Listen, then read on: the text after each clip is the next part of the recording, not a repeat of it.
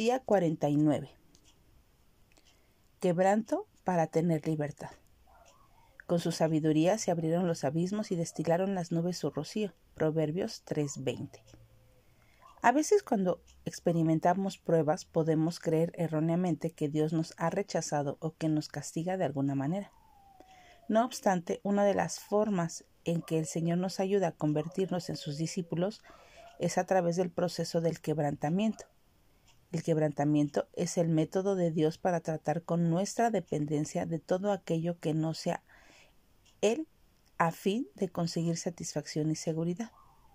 Por comprometidos que podamos estar con Dios siempre, lidiamos con la inclinación a hacer las cosas a nuestra manera y no a la suya. Por eso, Jesús intenta conseguir que cada aspecto de nuestras vidas esté sometido a su voluntad, permitiendo por épocas de dificultad que nos liberan de falsas fuentes de identidad para mostrarnos lo defectuosas que son realmente. De igual manera, Él obra a través de nuestras pruebas para transformarnos a su semejanza y darnos propósito, convirtiéndonos así en representantes piadosos preparados para todo lo que Él ha planeado. Jesús derriba continuamente obstáculos dentro de nosotros hasta que nos rindemos por completo y confiamos completamente en Él.